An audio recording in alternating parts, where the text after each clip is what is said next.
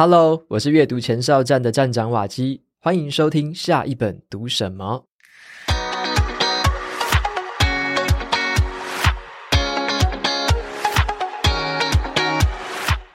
经常有读者朋友会问我说：“瓦基呀。”感觉你在做事情的时候效率很高诶，你是不是经常在心流的状态里面？可是我必须老实说哦，我们可以遇见心流的时刻真的是非常的少，这根本就是一种很梦幻的状态啊。那么到底我自己的诀窍是什么呢？维持高效率的方法其实很简单，就是把自己的心情顾好就可以了。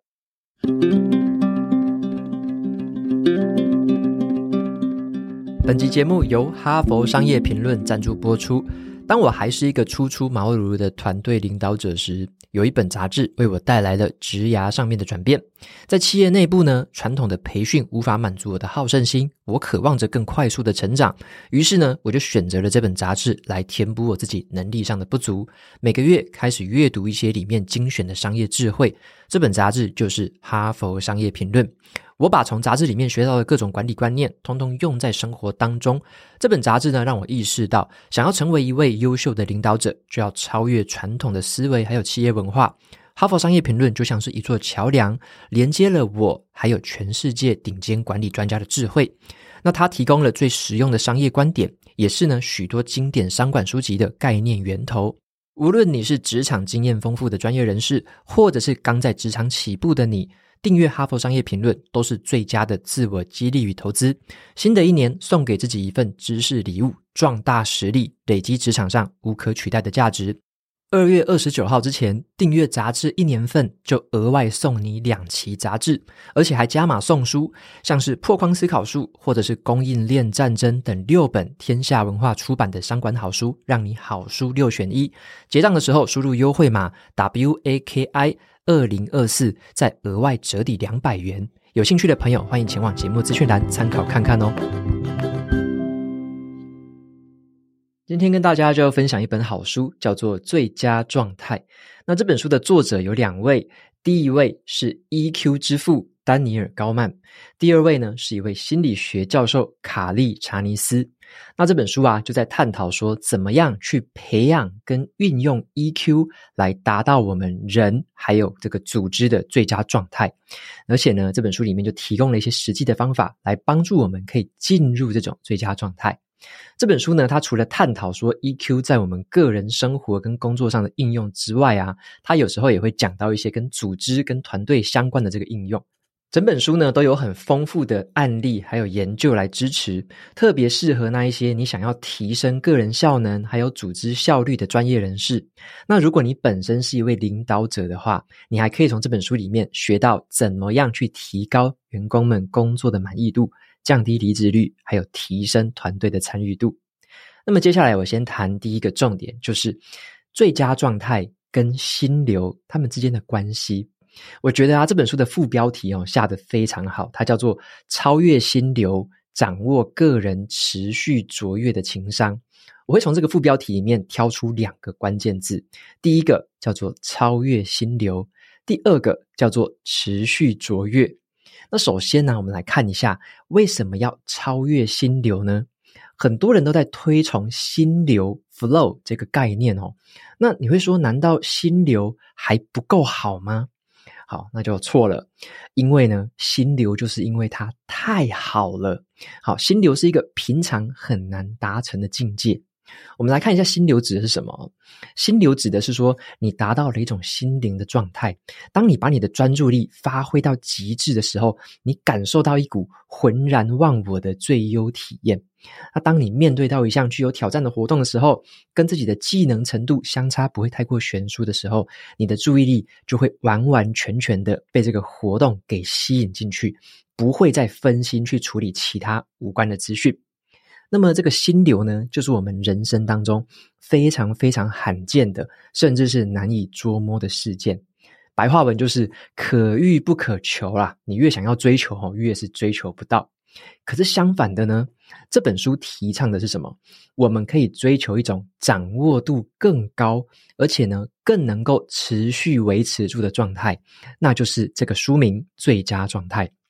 最佳状态指的是什么？指的是呢，我们对于自己度过了这个美好的一天，感到足够的满足，而且呢，我们按照了自己设定的标准来看，这一天是有成果的。也就是说呢，最佳状态就是当我们感觉自己在很重要的方面做得还不错，我们的心情也有助于我们所做的事情，并且我们准备好迎接任何的挑战。那最美妙的事情就是哦。最佳状态，它是一种每天都可以达成的状态。这也就是这本书提倡的：我们要超越心流，专注在那一些我们可以掌控的最佳状态上面。那当我们一个人身处在最佳状态之下的时候，我们就会展现出源源不绝的能量，有自信、有效率，而且生产力非常高。那么你会好奇哦，要如何达到这种状态呢？照顾好自己的心情就很重要了。也就是我们接下来要谈的 EQ。这本书里面就指出了，在许多的公司还有组织当中，几乎每个人啊都有很高的 IQ，就是智力商数很高的 IQ。所以呢，决定这个工作效能的高低，其实是由其他的东西所决定的哦，也就是 EQ 情商的能力，也就是一个人管理自己的情绪和激励他人，尽力做到最好的能力。作者呢，他就透过了大量的研究，发现拥有比较高 EQ 的人，往往越容易达到最佳状态。书本里面呢，就列举了一些可以帮我们提高 EQ 的关键活动，像是我们可以透过自我觉察来认识自己的情绪，对自己和别人做到一个彼此的尊重，还有透过自我管理，让情绪的表达更加的稳定，还能增加别人对自己的信任。透过同理心呢，可以去认知别人的情绪，不再害怕冲突，而是相信自己跟对方可以一起解决问题。还有可以透过培养这种抗压韧性，能从各种的负面情绪当中复原回来，相信自己总是可以达成目标。那书本里面就提到，这些关于 EQ 的活动，都是我们自己可以掌握的事情哦。也就是说啊，我们可以透过有效的方法，还有步骤。逐渐的去养成的一种能力，那这个时候呢，我们可以让每一天的心情保持愉悦，我们就可以更有创造力，将各种的障碍视为挑战，提出更有效的解决方法，朝着目标持续的迈进。比较高的 EQ 可以让我们维持在最佳状态，对我们所做的事情高度的投入，而且会具有更高的使命感，还有满足感。那么在平常的人际关系当中啊，我们也可以透过发挥 EQ 来达到最佳状态。像是书本里面呢，有一个让我印象很深的观察哦，作者他们就这么说：比起接受情绪的支持，给予别人情绪支持，有时候会让你获得更多。这是什么意思呢？我们来看一个实际的例子哦，像是啊，你的朋友。他很可能正在准备要参加一场很重要的面试，他感觉到非常的紧张，还有焦虑。那你就可以发挥 EQ 里面的同理心，来去倾听他的担忧，让他感受到说他是被理解、被接受的。然后呢，你就可以分享一下自己过去也有类似的经历的那一些可能正面的经验啊，或者是提供给他一些建议，帮助他建立自信。这样子做呢，你不只帮助对方减轻了压力，你也加深了你们之间的友谊，同时呢，也提升了你自己的情绪状态，因为你感觉到自己能提供的价值，还有能发挥的影响力。作者指出哦，接受帮助有的时候啦，会让人觉得自己比较无能或者有缺陷，但是啊，给予别人帮助可以加强自己的信心，甚至呢，为我们的生命添加意义。科学的研究还发现，帮助别人的时候，会启动我们脑中令我们感觉良好的多巴胺回路。有的时候啊，对别人展现出真诚的同理心，就是最好的帮助。而这种帮助呢，还会帮助你自己维持在最佳状态里面。那么作者呢，另外也强调了，EQ 它不只对我们个人的生活有帮助，它也对组织还有团队的表现有着积极正面的影响。帮助我们建立一个更和谐还有积极的工作环境，像是在职场上面呢，EQ 会帮助我们更有效的去管理压力还有人际冲突。那么以这个客户服务为例子好了，当有些人他面对不满的客户的时候啊，如果可以从客户的角度出发，去理解他们的担忧跟不满，并且表达出我们很诚挚的关心。这个呢，不只能够降低跟缓解这个紧张的情绪，你还有可能转化成一个正面的客户体验。那么书里面呢，还举了另外一个很有趣的例子哦。他说，在这个金融产业啊，他们观察到那些高 IQ 的这个业务员，他可能很擅长去做数据分析，可是呢，这还不够。高 IQ 的人呢，他们在面对这种寿险啊或者死亡之类的话题的时候，他们跟客户的沟通有时候反而不太顺利。相反的，比较高的 EQ 的人，他们懂得倾听，去觉察对方情绪的这个业务员，在这方面反而可以跟客户有更好的沟通，他们的工作绩效跟满意度也比起其他人来得更高。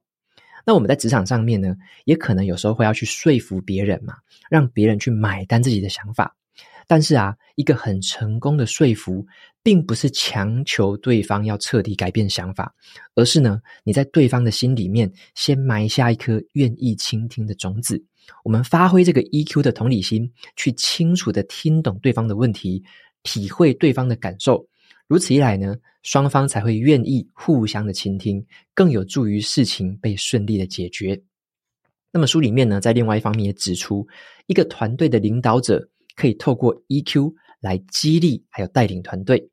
那例如啊，在一个可能这个专案项目的截止日期越来越近的时候，领导者如果可以展现出冷静跟信心，并且透过鼓励还有支持来减轻团队的压力的话，这个就能够大大的提高团队的士气还有效率。可是相反的哦，如果领导者用的是这种辱骂、指责还有威胁的方式的话，反而会让员工距离这个最佳状态是越来越远。书里面有一句话非常有意思，也分享给大家。他说呢，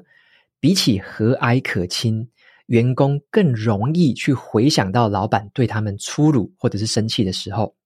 因为我们人类的大脑其实会更加强烈的记住说生活当中出错啊，或者说被骂啊那些坏事情哦，我们更容易记住它，而不是说让那些让我们心情变好的事情哦。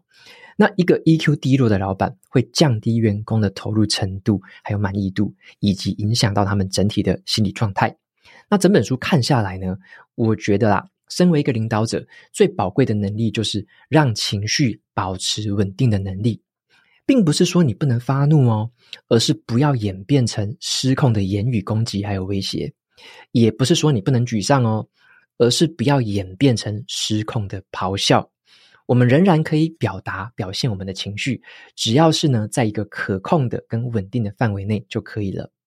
当一个领导者呢，要懂得稳定自己的情绪，就能够达成更有效的沟通，可以听取客观的意见，做出更正确的决策。无论是在个人关系啊、职场啊，或者是领导岗位上面，高 EQ 的人往往都能够更有效地处理情绪问题，激励别人，并且创造积极的互动环境。如此一来呢，就更有助于整个团队达到最佳状态。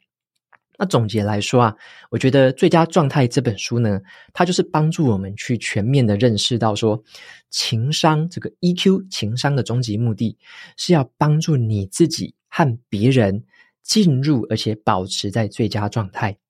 我们不需要苛求自己每一天都要达到巅峰的心流状态，可是我们可以让自己每一天都借由 EQ 来维持自己的最佳状态。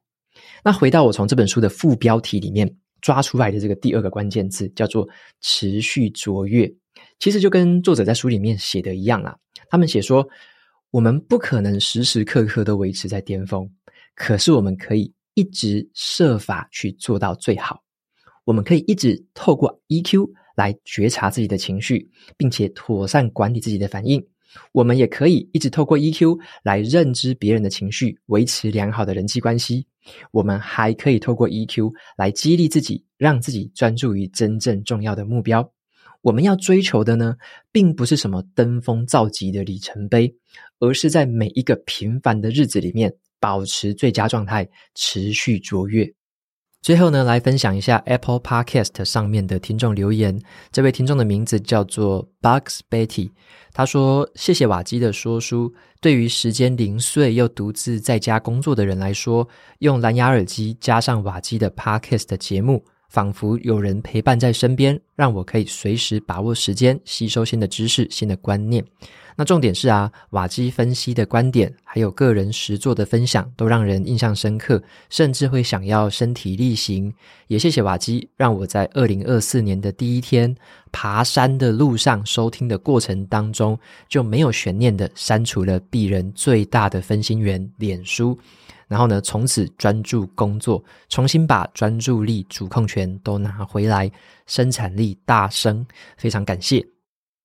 OK，非常谢谢 Box Betty 的这个留言，那也很开心听到你说有这个人陪伴的这种感觉哦，就是好像有一个声音呐，或者说有一个朋友在跟你分享书这种感觉。因为我自己在录说书的时候啦，我现在是会对着我的相机去录影跟录音同时进行。那我就会看说，我在面对这个前方的相机的时候，我自己心中就会浮现出一个对象啊，就是说我是在跟可能某一个朋友在分享，我是在跟一个人这个近距离的这样子分享，所以大家会觉得说我可能在讲话的时候，以前的时候我是觉得讲话的声音比较近，因为我以前大概好像一百多集之前吧，都是盯着荧幕在讲话。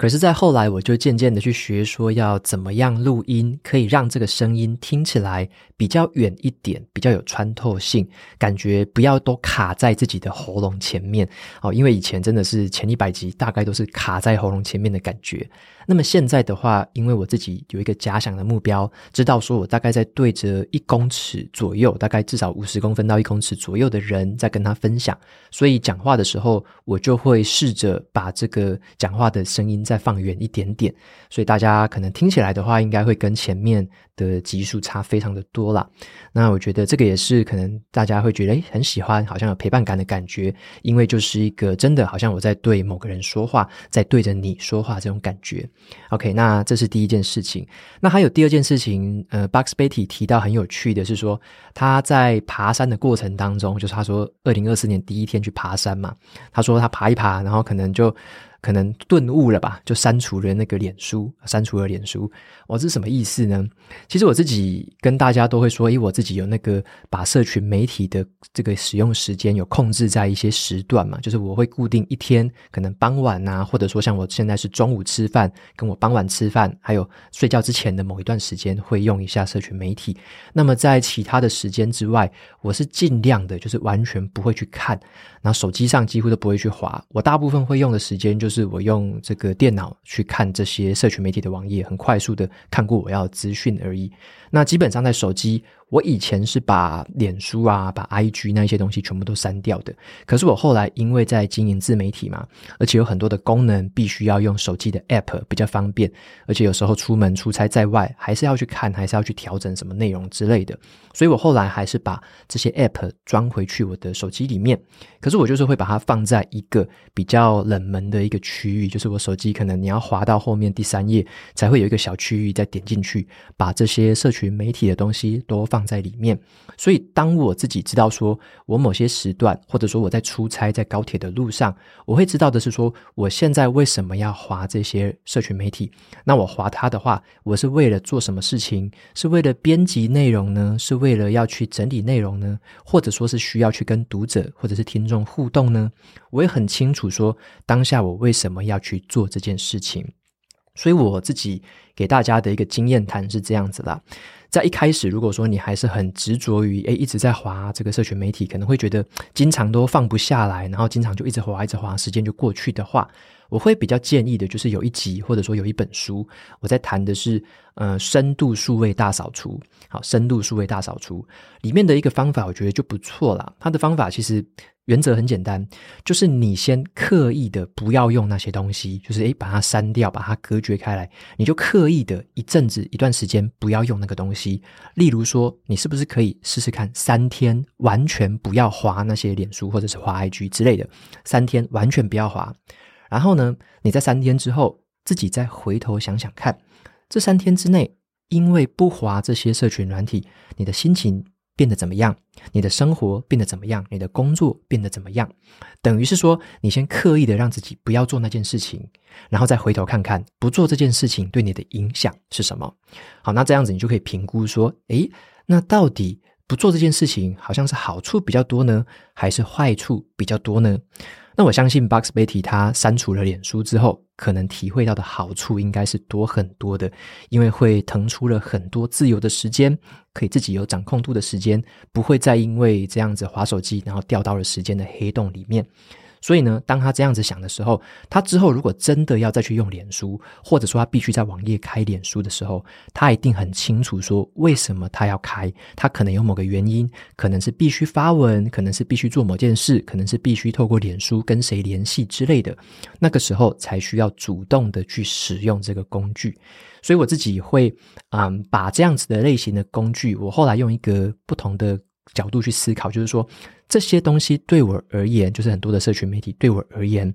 它是我在经营我自媒体上面的一个工具。好，那这个是一个工具，等于说我在跟人家互动，我在跟人家做回复，我可能需要去编辑一些内容，发布一些内容，这是我的一个工具。可是这些社群媒体的演算法的推播功能，可能说，诶，它会演算法推给你很多文，那么那一些更新的动态，演算法推出来的动态，我基本上是可以不看。我就不看，好，可以不看，我就不看。所以像 IG，假设说打开来，我不会开始直接滑图片。打开来之后，我第一个看的一定是我自己的页面有谁跟我私讯在聊天啊，或者说在密我有提问之类的，看一下这个互动的状况。那第二件事情就是想想看，诶，我开这个是因为我可能要做完互动之后，也可能要发另外一个限动，那我就把限动的事情做完。做完之后，基本上这个 app 我就把它关掉了，我做完我要做的事情了。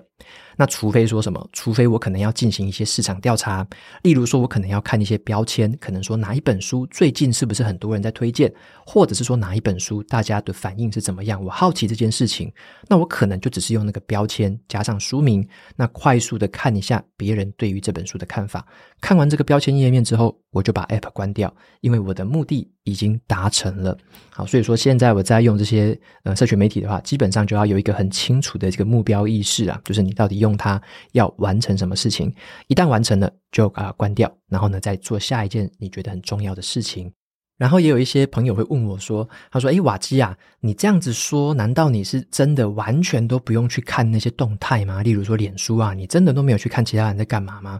那老实说啦，我还是会看啊。例如说我在假日的时候，我还是会去滑一下脸书，我会去关心一下啊。例如说，诶，推荐给我的，诶，其他人在说什么书？诶，其他人觉得最近有什么好玩的事情？然后我的朋友他们可能到哪里打卡？一般的时候都是在假日的时候，这些讯息会很多嘛。那你就简单的看一看。可是我还是必须说。总是哈，我在看完这些讯息之后，心情我觉得都会比较差一点点。好，心情会比较差一点点。什么意思呢？像我自己在看，就是其他人推，就是自动推荐演算法推荐给我的这些动态，或者说贴文，有时候你就会看到，例如说我在发表读书心得嘛，我就会看到别人的读书心得，这个按赞数非常多，别人的读书心得分享数非常多。看到的时候，自己心情就会觉得。诶，这个好像有一点点嫉妒呢，就是你会觉得说啊，他怎么会写的这么好？怎么会这么多人互动之类的？这个心里的小剧场就会跑出来。无论我自己的心态再怎么强健，无论我的心态设定再怎么正确，那一种看到就是诶，别人很好，觉得诶，有点嫉妒，有点吃味的那个心态，马上就会跑出来了。好，虽然说很快的，我可能会调整回来，知道说，诶，那我们就祝福别人的这个贴文，诶，祝福别人会比较好之类的。可是你要知道哦，在做这很多情绪的调整，就像今天的说书一样。虽然说 EQ 很重要，你要做很多情绪的调整很重要，没有错。可是你要做每一次的心态调整，重新的复原，这需不需要花精力？需不需要花一些心神？答案是要花很多的心神。每一次的心态调整，虽然都调得回来，虽然说我们知道这些，诶，这个 EQ 的方法，这个情绪掌控的方法，怎么样调整观点，都知道。可是呢，做这些动作的时候，就会花心力，所以当我往下一直滑贴文，一直看，一直看，越看到越多，就觉得哇，都好棒，而且演算法推荐给你的都是最厉害的贴文嘛，你就会觉得哇，每一个都好吃味哦，哇，每一个都好厉害哦，每一个都觉得哇，那自己到底在干嘛？自己的贴文都没有人互动之类的，然后呢，你就会开始要花心力去调整自己的心态，重新的建设，重新的就是让自己平复到原本的心情。虽然平复的回来，可是你要花很多很多的心力。这也是为什么我有时候滑完之后会觉得说，诶，虽然说看到了一些新的资讯很不错，诶，看到了一些新东西，可是啊，可是啊，就会觉得说我的精力已经被消耗很多了。滑完之后反而会比较累，而且呢，心情会比较没有这么好。虽然说可以调整回来，可是你还是知道说，刚刚那一些，就像今天说书的，我们都会记得那一些比较不好的体验，那些嫉妒别人，那一些觉得诶不好受的体验，觉得那一些哇刺激到自己的体验，我们都会倾向记得那些东西。所以尽管你之后复原的再怎么样，那些东西都会影响着我们，而且它消耗了我们这么多的心力。让我们变得比较累，精神上面比较累，那这样子对我的一天其实就会带来比较不好的影响嘛。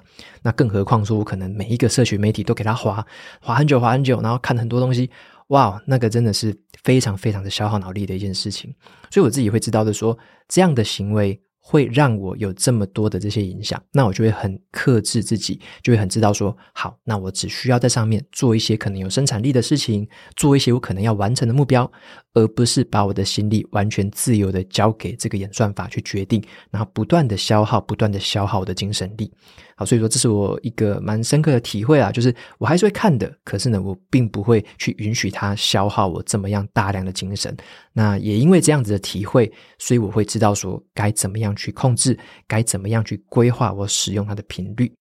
好的，那以上呢就跟大家聊到这边就告一个段落啊。就是说，如果你最近也有遇到相同的问题，对于社群媒体啊，对于这些 App 有一些疑虑，或者说，诶，到底该怎么办的话，那你可以参考一下《深度数位大扫除》这本书。或者是你搜寻，或者说放在这个节目资讯栏，大家可以直接去参考看看。好，这本书里面我就提供了一些我的看法，而且也给大家一个简单好用的范本，你可以照着它做做看。好，不一定要完全照着它做三十天呐，你可以试着像我刚刚说的，你可不可以先戒断三天，或者说你再进一步的，你可不可以先戒断一个礼拜？然后去记录、去观察一下，到底成果是怎么样，影响是怎么样。好，所以说这些东西其实它都不是一个死的规范啊。书本里面说什么，我们还是可以调整成比较适合我们的执行方式。好，就是要做弹性的这个变化。那这样的话会比较帮助我们说，诶，你可以体会到，或者说你可以去实践这本书的好处。那也不会说完全照着书里面的东西走，然后会让你觉得压力很大，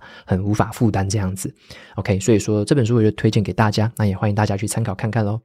OK，那今天的这本书就讲到这边，进入了尾声。如果呢你喜欢今天的内容，欢迎订阅下一本读什么。你也可以订阅我的免费电子报，每周收到最新的读书心得，还有好书金句。我们就下次再见喽，拜拜。